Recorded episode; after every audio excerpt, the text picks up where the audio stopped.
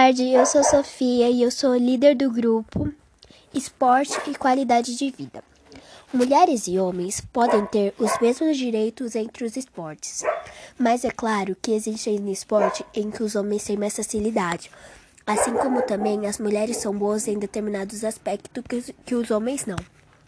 Esporte que as pessoas do meu grupo escolheram e se identificaram. Stacy, ela vai falar sobre a queimada. Eu, Hannah, vou falar sobre o handball. O Nicolas sobre o futebol.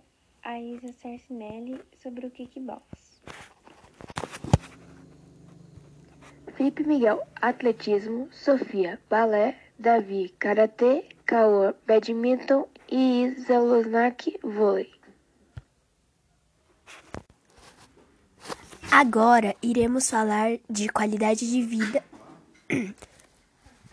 É um método utilizado para mensurar as condições de vida de um ser humano. É um conjunto de, é, de condições que contribui para o bem-estar físico e espiritual dos indivíduos em sociedade.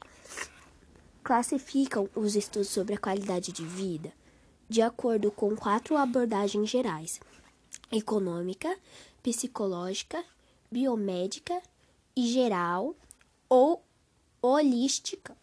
A abordagem socioeconômica tem os indi indicadores sociais como principais elementos.